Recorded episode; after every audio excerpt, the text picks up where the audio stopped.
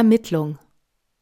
Die Kommissarin sieht sich in der Küche um und denkt, wer sterben will, schiebt sich doch nicht vorher noch eine Pizza in den Ofen, macht keinen Friseurtermin für übernächste Woche, unterschreibt nicht diesen super günstigen, von der Gewerkschaft geförderten Fitnessstudio-Vertrag mit Personal Training und 48 Monaten Laufzeit. Wer stirbt, denkt die Kommissarin, sagt vorher bei der Arbeit vielleicht noch mal allen die Meinung, bewirbt sich aber nicht in ein anderes Bundesland weg und gut möglich, dass Sterbende noch eine passende Tagesstätte fürs Kind suchen, aber sie bemühen sich bestimmt nicht noch mal schwanger zu werden. Warum sollten Sterbende Kinder kriegen?